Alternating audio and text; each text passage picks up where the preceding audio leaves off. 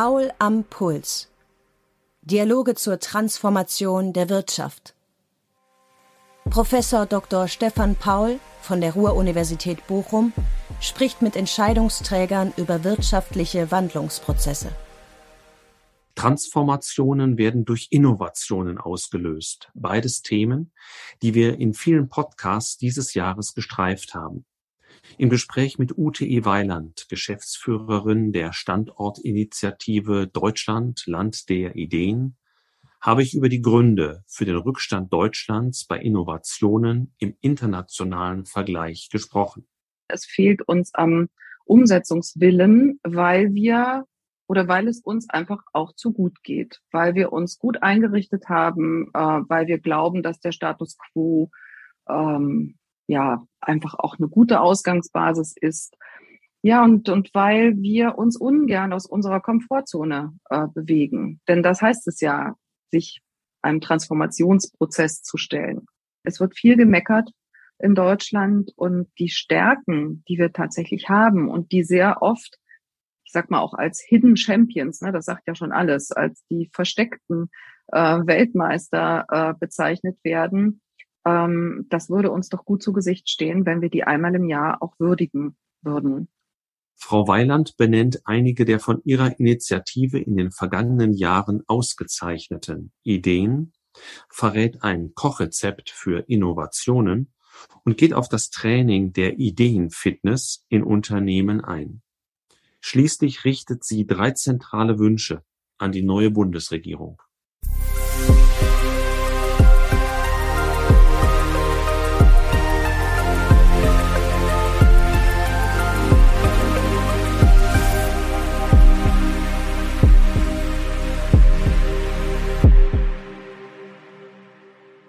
Ja, liebe Frau Weiland, herzlich willkommen bei Paul am Puls. In unseren Gesprächen geht es ja um langfristige wirtschaftliche Transformationsprozesse und heute möchte ich mit Ihnen gerne über die Bedeutung von Innovationen für den wirtschaftlichen Wandel sprechen. Starten wir mal so. Äh, Im Oktober 2021 haben 24 namhafte Organisationen in Deutschland einen, so war das überschrieben, Alarmruf für den Innovationsstandort Deutschland gestartet. Ähm, an Sie als Geschäftsführerin der Standortinitiative Deutschland Land der Ideen, so heißt das ja. Deshalb die Frage, was ist denn da los im Land der Ideen und wie hoch geht Ihr Puls, wenn Sie das hören?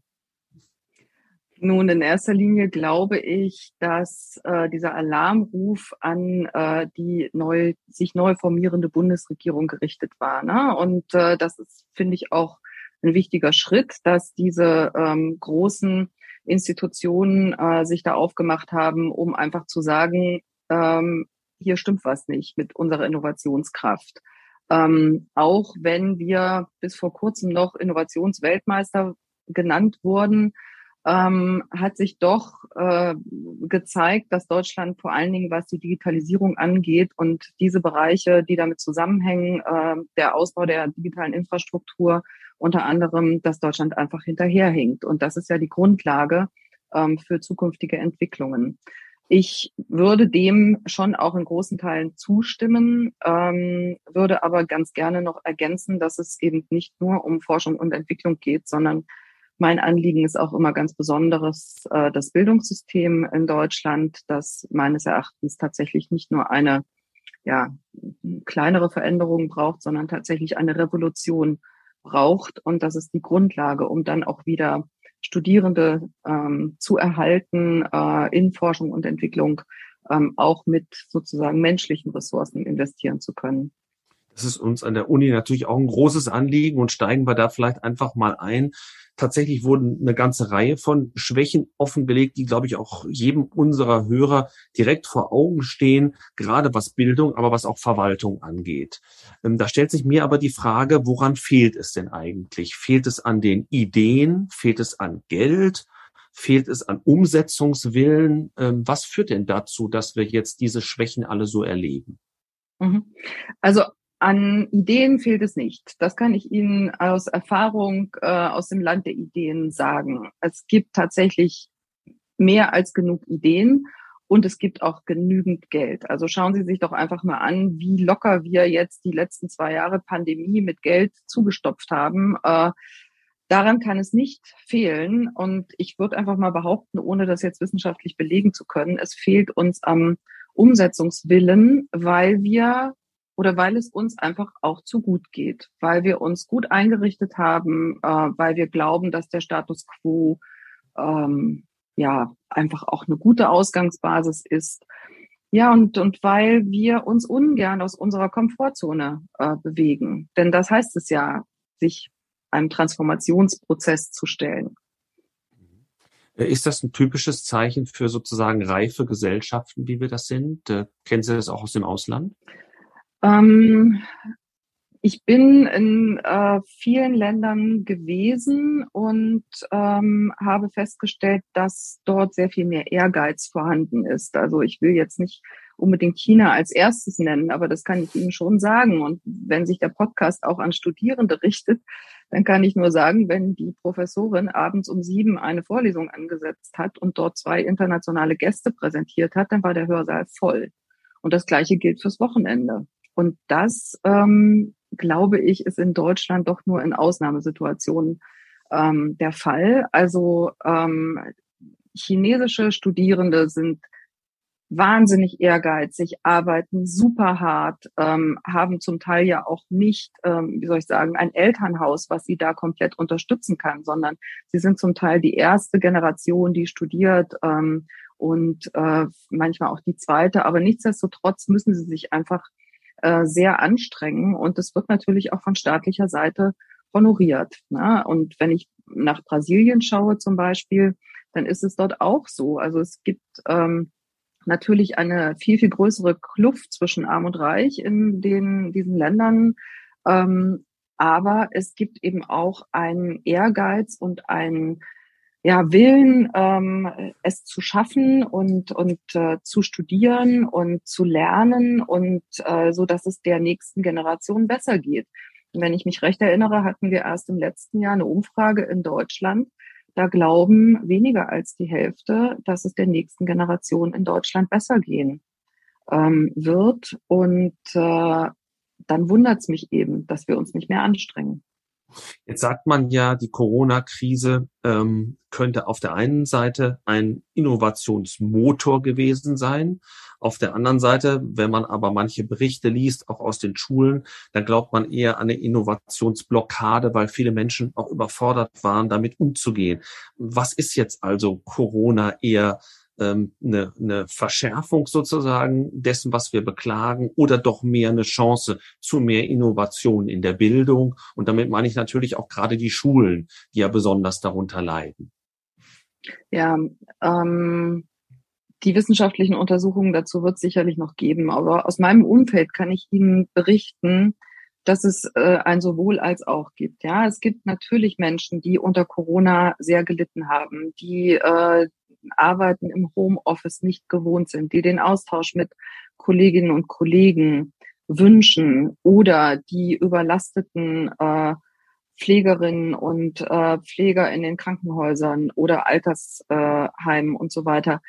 Ähm, für die war das sicher eine ganz besonders schwere Zeit. Ähm, auf der anderen Seite habe ich aber auch beobachtet, ähm, weil die Corona-Krise Schwächen offengelegt hat im Bildungssystem, in der digitalen Infrastruktur, ähm, gibt es jetzt eben besondere Anstrengungen, das zu verbessern. Und äh, zum Beispiel ein ausgezeichnetes Beispiel aus unseren Wettbewerben ist die Schulcloud des Hasso-Plattner-Instituts. Die hatten vor der Corona-Krise vielleicht so 250, 300 Schulen, die mit ihnen gearbeitet haben. Das hat sich mehr als verzehnfacht. Die konnten den Run überhaupt nicht richtig ähm, abfangen, haben sich natürlich große Mühe gegeben und großen Anstrengungen unterworfen, dass sie dann auch weitere Schulen anschließen können. Und ich würde mir natürlich wünschen, dass dann so eine Schulcloud, die durch ein äh, Bundesförderprogramm ähm, erstellt wurde, die äh, natürlich den europäischen Datenschutzrichtlinien unterliegt, dass vielleicht dann so eine Schulcloud bundesweit auch genutzt wird. Ein Manko tritt dann wiederum zutage, das merken wir ja auch bei Corona, ähm, der Föderalismus ist da nicht immer förderlich, ja, denn dann fangen die Bundesländer an, ihre eigenen Schulclouds zu entwickeln, brauchen dann viel mehr Zeit, ähm, um diese Sachen umzusetzen. Und das verstehe ich dann in Deutschland nicht. Wenn es doch sowas schon gibt, warum kann man es denn nicht auch bundesweit nutzen? Ja, Sie haben jetzt Ihre Initiative nochmal angesprochen, die Sie ja mit der Deutschen Bank als Hauptsponsor zwischen 2006 und 2020 betrieben haben und die über 3000 ausgezeichnete Orte der Ideen prämiert hat. Jetzt ist das natürlich schwierig bei, bei so vielen Projekten abzuwägen. Aber wenn ich Sie fragen würde, welche drei Ideen beziehungsweise Menschen dahinter auch Sie besonders beeindruckt haben, welche wären das gewesen? Die Frage ist schon so ein bisschen gemein. Ne? Also aus 3166 ausgezeichneten Orten drei Beispiele auszuwählen. Das, ähm, meine Mutter Sie dürfen auch fünf nennen. also eins habe ich ja schon genannt, die äh, HPI Schulcloud ähm, auf jeden Fall. Ähm, ich habe sie alle gern, weil sie alle besonders sind und weil sie eben so unterschiedlich sind. Ja, ob es jetzt äh, Beispiele aus dem aus der Bildung sind, aus der äh, aus dem Bereich Energie, aus dem Bereich Integration und so weiter. Sie sind einfach toll, aber ich will Ihnen den Gefallen tun. Ich möchte vielleicht drei nochmal nennen und hervorheben. Ähm, wie Sie schon gemerkt haben, Bildung liegt mir sehr am Herzen und insofern ähm, bin ich auch den jungen Tüftlern sehr verbunden. Die jungen Tüftler, eine Initiative von zwei Frauen aus Berlin, ähm, die sich der MINT-Bildung von Kindern und Jugendlichen verschrieben haben und die zusammenarbeiten äh, nicht nur mit Schulen, ähm, sondern eben auch mit Bibliotheken, mit dem Futurium in Berlin, die Kurse anbieten, äh, die jetzt auch einen kleinen Workshop und Workspace in Berlin eingerichtet haben, wo man hingehen kann, die aber auch für Lehrer und Eltern ähm, Arbeitskästen und Arbeitsmaterialien erstellt haben. Und vieles kann man sich äh, im Internet runterladen oder eben auch das neue Buch von ihnen kaufen, das gerade auf den Markt äh, gekommen ist. Das heißt gemeinsam tüfteln anstatt glotzen. Ähm, da, ein zweites Projekt liegt mir sehr am Herzen, weil auch wir im Land der Ideen in diesem Jahr ein Projekt mit dem afrikanischen Kontinent begonnen haben. Und ähm, ein ausgezeichneter Ort äh, bei uns ist das Unternehmen Afrika Green Tech. Ähm, Afrika Green Tech äh, bringt Solarenergie in entlegene Dörfer Afrikas, hier vor allen Dingen in Mali. Ähm, das sind vorproduzierte Container, die verschifft werden aus Deutschland dorthin und mit, ein, so, mit einem Container, da entfaltet sich dann daraus sozusagen eine Solaranlage, kann man etwa 1000 Menschen in einem Dorf in Afrika versorgen mit elektrischem Strom und den können sie natürlich auch nutzen, ähm, um Maschinen zu betreiben. Ne? Also nicht nur um, um, um Licht oder auch äh, elektrische Geräte anzuschließen oder Handys aufzuladen, sondern es können eben auch elektrische äh, Geräte dadurch ähm, betrieben werden und somit werden Arbeitsplätze äh, geschaffen. Und vielleicht last but not least, ähm, was ich auch ein tolles Projekt finde, weil es eben auch den Transformationsprozess in Deutschland widerspiegelt und, und auch das ganze Thema Stadt-Land äh, berührt. Es gibt ein Dorf im Fleming hier in Brandenburg, das heißt Feldheim. Und die haben 1995 schon damit begonnen, eine Windenergieanlage ähm, für ihren Ort zu bauen. Hinzu kam dann eben auch noch eine Biogasanlage, ähm, dann eben auch noch ein Wärmekraftwerk. Ähm, und seit 2010 ist dieses Dorf energieautark. Und sie haben jetzt ein Besucherzentrum eingerichtet, weil nicht nur äh, Kanzlerin Merkel dort äh, vorgesprochen hat, sondern eben auch Delegationen aus verschiedenen Ländern. Ähm, und ich würde mir einfach wünschen, dass nicht nur international dieses Dorf Beachtung erfährt, sondern auch hier in Deutschland vielleicht ein bisschen stärker auf diese positiven Beispiele schauen und uns abgucken, wie die es dort gemacht haben. Ne? Und denn solche Sachen sind ja übertragbar. Und ist es eigentlich so, äh, an dem letzten Beispiel nochmal anknüpfen, dass überhaupt der Trend bei den eingereichten äh, Ideen auch in Richtung Nachhaltigkeit, Klimaschutz gegangen ist? Haben Sie das im Laufe der Jahre gesehen, dass immer mehr auch in diesem Sektor entstanden ist? Auf jeden Fall. Ja, ja, auf jeden Fall. Wir hatten äh, zwar auch jedes Jahr ein Schwerpunktthema, so dass wir dann immer mal geguckt haben, ähm, passt es eben auch äh, ähm, zu diesem Schwerpunktthema. Das letzte in 2019, das letzte Jahresthema, da ging es um das Thema New Work und äh, Zukunft der Bildung. In den Jahren davor haben wir uns aber auch stark um das Thema Gemeinschaft in Deutschland gekümmert, um Integrationsfragen. Ähm, Sie wissen ja, nach der Flüchtlingswelle 2015, 16 war das einfach auch ein großes Thema ähm, hier bei uns. Und dann eben auch das ganze Thema Stadt-Land-Gefälle. Ähm, ne, der Heimatbegriff kann ich mich gut erinnern, ähm, der vor ja, vier, fünf Jahren dann auch sehr stark äh, diskutiert wurde. Äh, der hat sich dann in unseren Jahresthemen auch niedergeschlagen. Eigentlich müsste ja das Geld zur Förderung von Ideen, gerade auch von solchen herausragenden Ideen in Strömen fließen.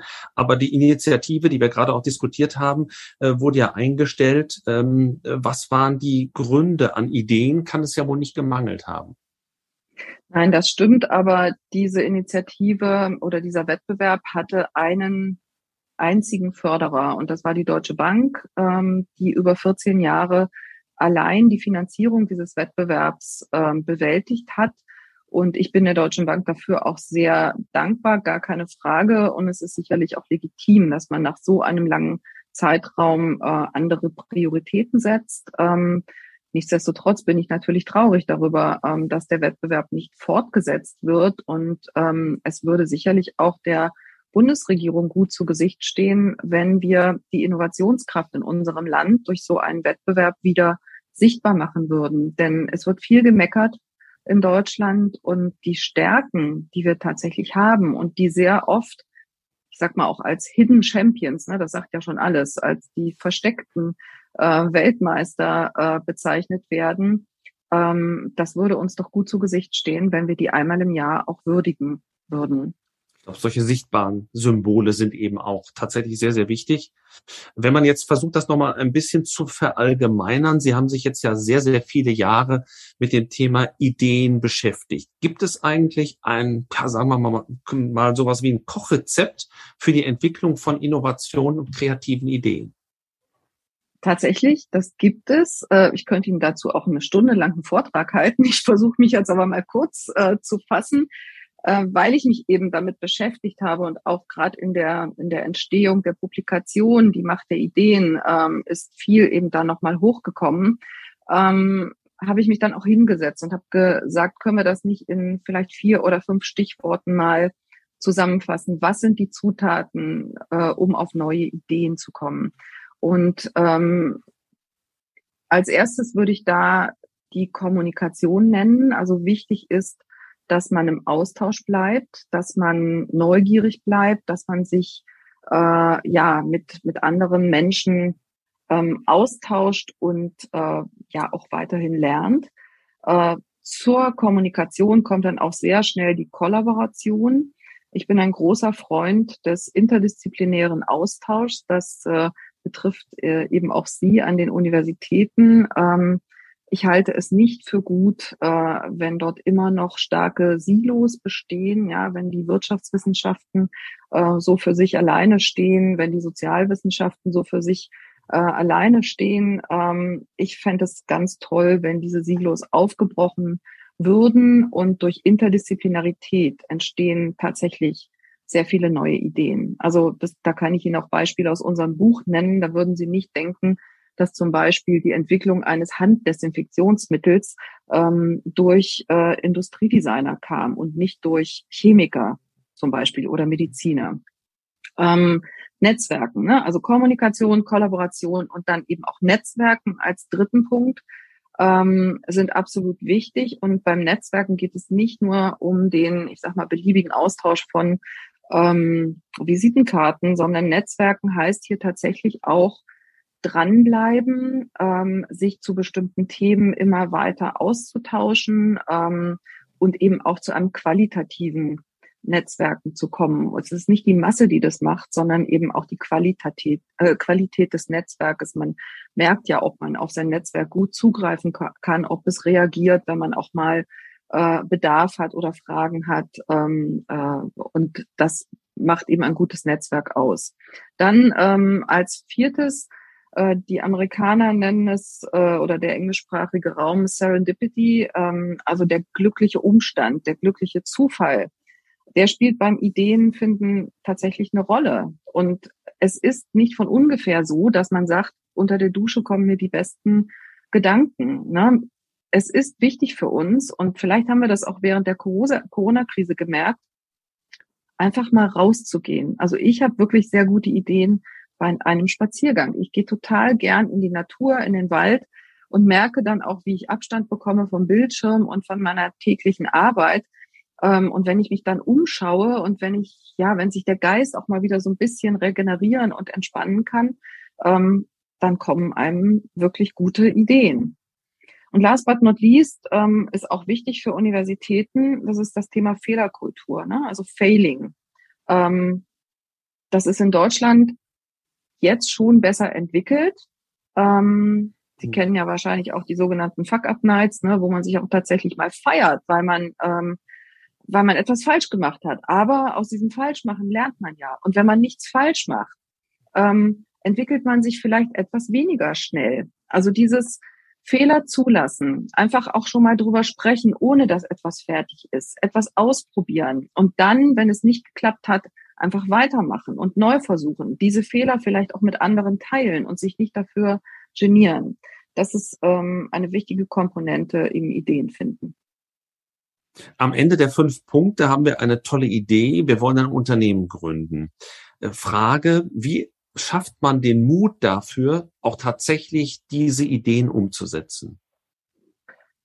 Ähm, Mut hat man oder man hat ihn nicht. Ne? Würde ich mal sagen, den kann man schlecht lernen, aber es gibt natürlich auch Mittel und Wege, wie man äh, diesen Mut durch eben Partnerschaften, durch ein Netzwerk unterstützen kann. Ähm, und man sollte sich auch gewisse, ich sag mal, Skills und so weiter schon auch mal überlegen oder auch Strukturen überlegen, wie man zu einer Gründung kommt. Also gründen, gründen will schon auch ein bisschen gelernt sein. Ähm, manchmal klappt es ja auch nicht direkt beim ersten Mal.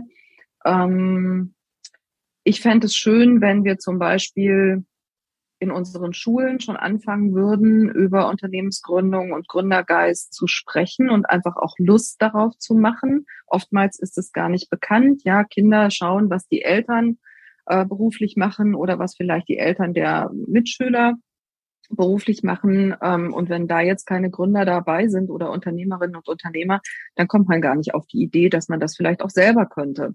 Dazu gehört außerdem auch noch ähm, die ökonomische Bildung, ähm, die ich vermisse in unserem Schulsystem. Ähm, und ja, entschuldigen Sie, wenn ich noch viel auf die Schule hinwirke, weil für mich werden da einfach die Grundlagen gelegt, um das dann später auch ähm, an Universitäten und Hochschulen fortzusetzen. Ähm, es hat sich gerade auch ein Bündnis für ökonomische Bildung gegründet, äh, dem ich angehöre, äh, denen es besonders am Herzen liegt, ähm, dass eben auch die Vermittlung von ähm, ökonomischem Wissen an Schulen verstärkt äh, wird und auch ähm, obligatorisch umgesetzt wird. Wir denken da nicht unbedingt an ein eigenes Fach, ähm, weil man kann das eben auch gut interdisziplinär machen oder auch an äh, ich sag mal, Projektwochen äh, mal durchexerzieren, aber es muss in der Schule beginnen. Und dann gibt's natürlich ähm, Institutionen, Organisationen, die dabei unterstützen. Ja, also ich habe gerade gehört, es hat sich äh, auch für Frauen zum Beispiel, die ja unter den Gründungen immer noch weniger zu finden sind als Männer, auch eine Initiative gegründet, die Encourage Ventures heißt und die es sich zur Aufgabe gemacht hat, vor allen Dingen auch Frauen beim Gründen zu unterstützen, durch Coaching, Mentoring, aber auch durch die Vermittlung von Finanzierung. Jetzt sind Innovationen natürlich ganz wichtig in Bezug auf Gründer, aber klar, auch etablierte Unternehmen müssen sich innovativ halten. Wie kann ein etabliertes, vielleicht auch schon ein sehr traditionelles Unternehmen seine Ideenfitness trainieren?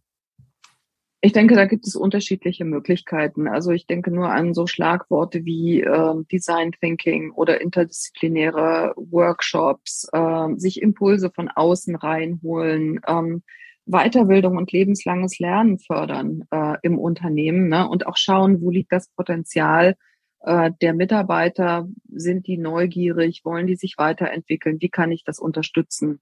Auf jeden Fall. Und ich denke auch, dass in der neuen Arbeitskultur, also Schlagwort New Work, ähm, auch ein großes Potenzial liegt, ähm, wie man auch dort in einer Umgebung, die man ja auch ähm, sukzessive verändern kann, wieder zu neuen Ideen kommen kann. Und diese neuen Ideen, die müssen dann auch irgendwie umgesetzt werden. Und das ist ja auch eben häufig ein großes Problem, auch gerade in existierenden Unternehmen. Und ich habe ein bisschen geblättert äh, in dem tollen Buch, was Sie vorgelegt haben von Ihrer Initiative. Die Macht der Ideen heißt es. Und natürlich ist ganz plausibel, gute Ideen sind wirkmächtig. Aber manchmal hat man tolle Ideen und man muss andere erst überzeugen und dafür kämpfen. Sie sind kein Selbstläufer. Ähm, wie gestaltet man diesen Umsetzungsprozess, das andere begeistern für äh, diese Ideen richtig? Haben Sie auch da ein Erfolgsrezept?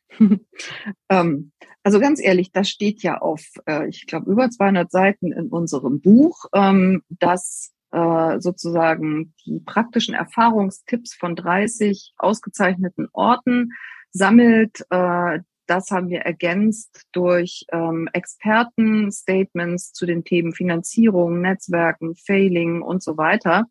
Und das kann ich auch ehrlich gesagt jetzt nicht in drei Minuten erläutern. Ich würde einfach empfehlen, ähm, bestellen Sie sich das Buch. Es ist auch ein tolles Weihnachtsgeschenk und da wird Schritt für Schritt im Prinzip äh, beschrieben, wie entwickle ich aus einer Idee ähm, ein Konzept, eine Innovation, ähm, wie stricke ich äh, sozusagen mein Team zusammen, wo bekomme ich gute Mitarbeiter her, wer finanziert mir das Ganze, wie muss ich das natürlich auch pitchen und das sind ja alles Schrittfolgen, die kann ich jetzt aber tatsächlich nicht in fünf Minuten erläutern. Deshalb, es gibt dieses Buch und ähm, ich würde mich freuen, ähm, wenn Sie Lust drauf haben. Ich würde jetzt auch mal einfach so anbieten, äh, die ersten zehn Studierenden, die sich bei mir melden, denen schenke ich das. Das finde ich toll ähm, äh, eine, eine Möglichkeit, die Innovation in Unternehmen erstmal zu entwickeln, dann aber auch stärker äh, zur Marktreife zu führen. Äh, das sind sogenannte Innovationslabore. Die haben wir jetzt immer mehr, auch gerade in Unternehmen, die jetzt nicht natur- oder ingenieurwissenschaftlich sind. Also ich mhm. denke an Banken zum Beispiel, die in letzter Zeit flächendeckend solche Innovationslabore aufgebaut haben. Inwiefern trägt die Analogie des Labors wirklich? Kann man das eins zu eins übertragen? Ja, Labor hm, kommt, ist ein lateinischer Begriff, ne, kommt von laborare, von arbeiten, ähm, sich abmühen. Ähm, ich glaube schon, dass diese Analogie ähm, ziemlich gut zutrifft. Und so ein Labor ist ein geschützter Raum, in dem man sich austesten kann, in dem man auch mal was falsch machen kann, äh, in dem man immer wieder neu ansetzen kann. Und man wird nicht äh, sofort, ich sag mal auch äh, vom Vorstand und so weiter, ähm, dafür kritisiert, dass etwas schiefgegangen ist, sondern dafür ist so ein Labor da. Und, und da hat man auch die Freiheit, ähm, eben auch mal ungewöhnlichere Wege zu gehen. Das Problem ist aber immer noch, und das höre ich von vielen großen Unternehmen, dass dann die Innovation, die dort entsteht, die Idee, die dort entsteht, auch zum Beispiel in ein großes Unternehmen wieder zu übertragen. Also das ist die Krux dabei und ähm, da gilt es dann tatsächlich einfach mal zu schauen, ähm, sind die Strukturen, die im Unternehmen vorherrschen, innovationsfreudig. Ja, denn äh, ich meine, wenn man sich so ein Labor nur hält, um Augenwischerei zu betreiben und es dann nicht anschließend auch die, äh, die Ideen und Innovationen, die da entstehen, zurück zu übertragen in, ins große Unternehmen, ähm, dann ist es quasi Window Dressing, ne? Und dann hat man nicht so viel davon. Daran muss, ja, müssen aber viele noch arbeiten. Aber genau, Sie haben es ja eben selbst gesagt, äh, Innovation bedeutet Veränderung. Veränderung kann unangenehm sein. Ähm, kann die Unternehmenskultur helfen, sozusagen den Schmerz zu lindern? Ja, auf jeden Fall. Ähm, das ist äh, immer die große Frage. Ähm, wie offen ist so ein Unternehmen? Wie stark ist es hierarchisch äh, strukturiert? Ähm, wer hat das Sagen? Ähm, ist die Spitze des Unternehmens interessiert daran, äh, Veränderungen zuzulassen? Na, das ist ja schon mal eine Grundvoraussetzung. Allerdings kann ich nur sagen, ähm, wenn der deutsche Mittelstand, die Familienunternehmen nicht so innovationsfreudig wären, dann stünden sie heute nicht da, wo sie wo sie stehen. Und das ist ja das Rückgrat der deutschen Wirtschaft. Ähm, also ich glaube, dass wir uns vom Mittelstand und von den Familienunternehmen tatsächlich auch viel abschauen können. Diese Unternehmen schaffen es zum Teil über mehrere Generationen, äh, 100 Jahre äh, immer wieder ihre Produkte anzupassen oder ihre Dienstleistungen zu verändern. Und ähm, daran können wir uns eine Scheibe abschneiden. Sie haben sich äh, auch ausführlich mit Fragen der Arbeitswelt von morgen beschäftigt, Stichwort New Work. Haben Sie vielleicht zwei, drei ähm, Begriffe, was dieses New Work auch genau bedeutet und inwiefern es Innovationen fördern kann? Mm, New Work ist ein Schlagwort ein Stückchen weit, also gerade hier in Berlin ähm, muss ich sagen, ähm, kommt es tatsächlich irgendwie in jedem zweiten Satz vor und äh, ich sehe es, wie soll ich sagen, ich sehe es als Chance, aber New Work ist auch nicht überall anwendbar. Ne? Also es gibt einfach auch in der Industrie Produktionsprozesse, da kann man einfach keine Kuschelecken einrichten. Das halte ich für schwierig. Also wenn man tatsächlich acht Stunden am Fließband steht, ähm, ist das sicherlich weniger möglich. Man kann vielleicht die Pausen anders gestalten. Man kann die Mitarbeiter ähm, auch durch ähm, andere Incentives und so weiter ähm, anders mitnehmen. Man kann ähm, schauen, dass sie eben tatsächlich auch lebenslang lernen, denn auch diese Produktionsprozesse und Taktstraßen verändern sich ja auch äh, sehr stark durch Digitalisierungsprozesse. Ähm, aber in anderen Bereichen zum Beispiel denke ich schon, ähm, dass das ganze Thema New Work, dass die Frage nach neuen Strukturen, nach einem Wertewandel auch ein Stück weit in der Arbeitsweise ähm, dazu führen, ähm, dass sie kreativ bleiben. Ähm, und dazu gehört natürlich auch die Umgestaltung des Arbeitsplatzes. Ich denke mal, gerade jetzt auch durch die Pandemie mit dem Wechsel von Büro und Homeoffice ähm, gibt es da vielleicht auch ähm, stärkere Veränderungen. Ähm, ich sehe es auch bei uns im Unternehmen, Manchmal braucht nicht jeder mehr seinen festen Schreibtisch im Büro, ähm, weil Homeoffice jetzt einfach eingeführt ist und diese ähm, äh, Tatsache wird sich so schnell auch nicht wieder zurückdrehen lassen. Ähm, ich finde es für uns, da wir, ich sag mal, schriftlich, konzeptionell in Projekten tätig sind, äh, tatsächlich eine gute Möglichkeit, einfach seine Zeit auch ein bisschen effizienter zu gestalten, unnötige Fahrtwege zu vermeiden. Und ähm, wir werden auf jeden Fall auch bei uns ähm, das Angebot des Homeoffice ähm, für alle, also nicht nur, zum Teil war es ja früher immer für berufstätige Mütter und so weiter.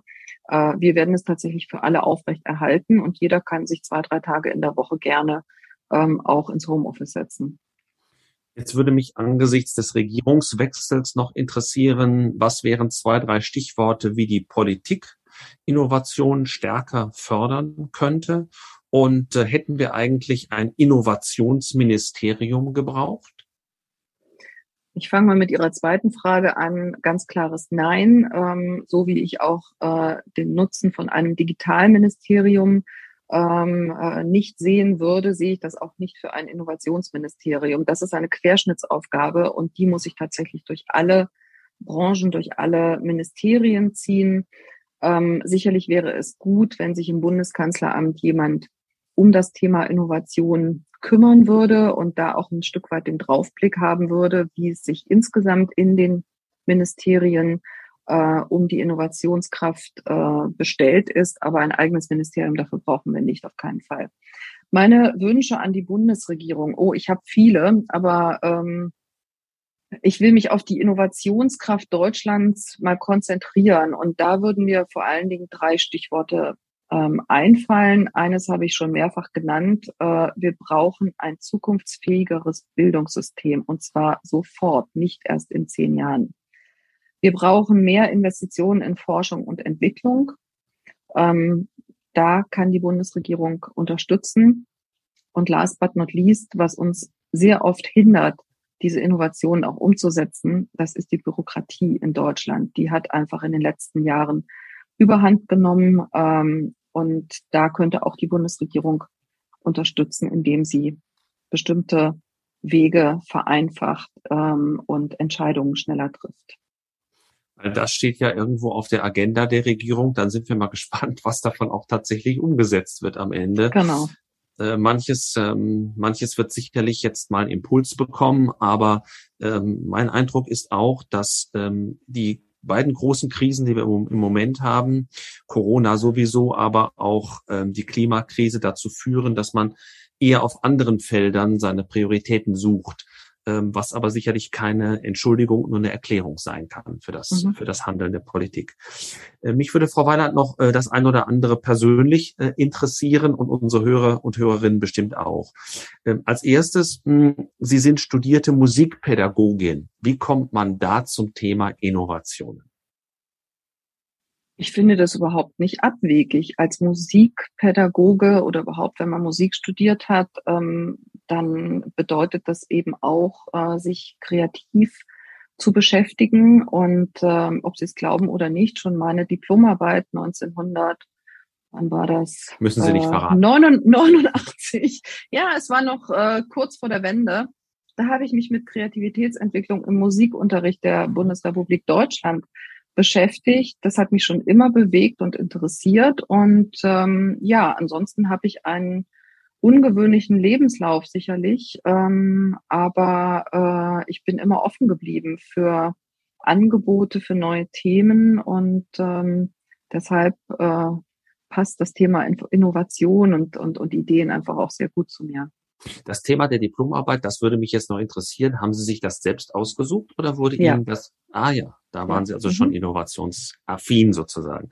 Mhm. Jetzt publizieren Sie aber nicht nur zum Thema Innovation, sondern haben sich zum Beispiel auch mit dem Thema Stadtentwicklung auseinandergesetzt. Das spielt bei uns wenn wir uns mit Transformationsanforderungen ähm, äh, äh, auseinandersetzen, auch immer eine große Rolle. Mit drei Begriffen vielleicht beschrieben. Wie soll die Zukunft der Stadt aussehen, in der Ihre Tochter le einmal leben soll?